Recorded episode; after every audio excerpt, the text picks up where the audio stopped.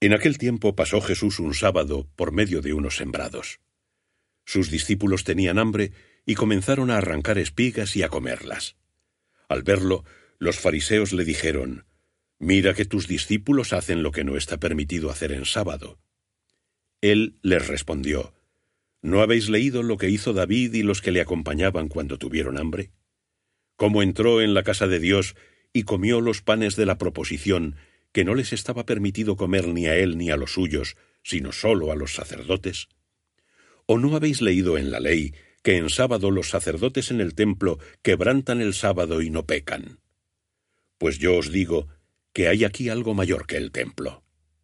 Si comprendierais qué significa misericordia quiero y no sacrificio, no habríais condenado a los inocentes, porque el Hijo del Hombre es Señor del sábado.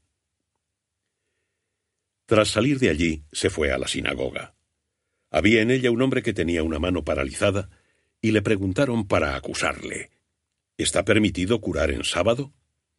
Él les dijo, ¿Quién de vosotros, si tiene una sola oveja y se le cae en un hoyo en día de sábado, no la agarra y la saca? Pues cuánto más vale un hombre que una oveja. Por tanto, está permitido hacer el bien en sábado. Entonces dijo al hombre, extiende tu mano. La extendió y quedó sana como la otra. Pero los fariseos salieron y se pusieron a deliberar cómo podrían eliminarlo. Al saberlo, Jesús se alejó de allí.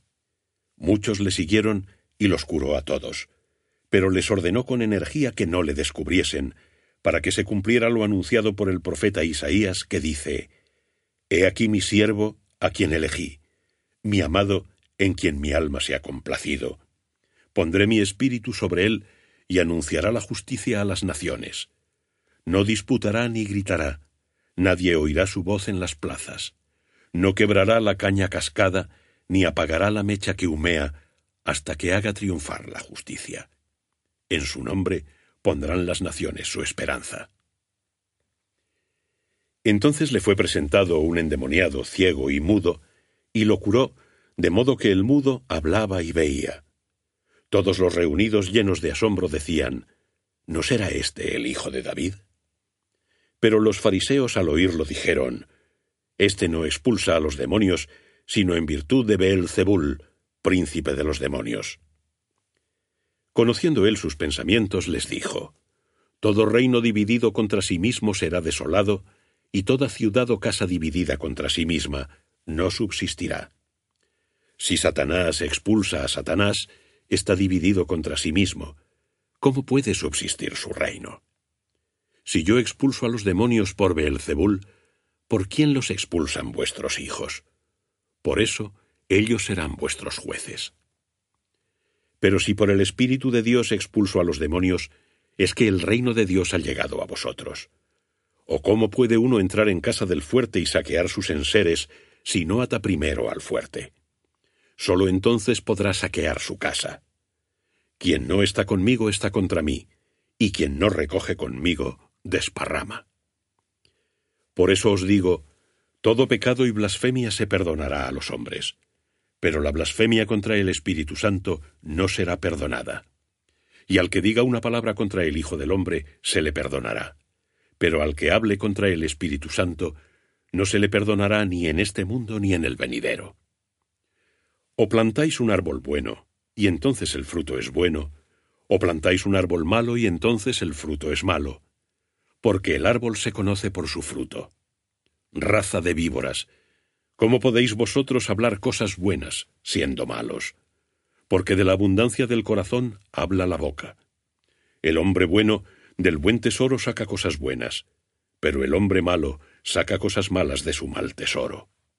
Os digo, por tanto, de toda palabra ociosa que digan los hombres, darán cuenta el día del juicio, porque por tus palabras serás justificado y por tus palabras serás condenado.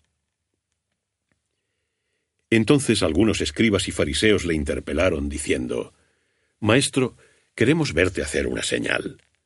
Pero él les respondió, esta generación mala y adúltera reclama una señal, y no se le dará otra que la del profeta Jonás. Del mismo modo que Jonás estuvo tres días y tres noches en el vientre del cetáceo, así estará el Hijo del Hombre tres días y tres noches en el corazón de la tierra. Los ninivitas se levantarán el día del juicio contra esta generación y la condenarán, porque ellos hicieron penitencia por la predicación de Jonás, y aquí hay algo más que Jonás. La reina del mediodía se levantará en el juicio contra esta generación, y la condenará, porque vino de los confines de la tierra para oír la sabiduría de Salomón. Y aquí hay algo más que Salomón. Cuando el espíritu inmundo ha salido del hombre, deambula por lugares áridos buscando descanso, y no lo encuentra. Entonces dice, Volveré a mi casa de donde salí. Y al volver, la encuentra vacía, barrida y en orden. Va entonces y toma consigo otros siete espíritus peores que él, y entrando habitan allí, con lo que el final de aquel hombre resulta peor que el principio. Así será también de esta generación perversa. Aún hablaba él a las muchedumbres, cuando su madre y sus hermanos, que estaban fuera, intentaban hablar con él. Alguien le dijo, Mira, tu madre y tus hermanos están ahí fuera y desean hablar contigo. Pero él respondió al que hablaba, ¿Quién es mi madre y quiénes son mis hermanos? Y extendiendo su mano hacia sus discípulos dijo, Ahí tenéis a mi madre y a mis hermanos. Pues quien hace la voluntad de mi Padre que está en los cielos, ese es mi hermano, mi hermana y mi madre.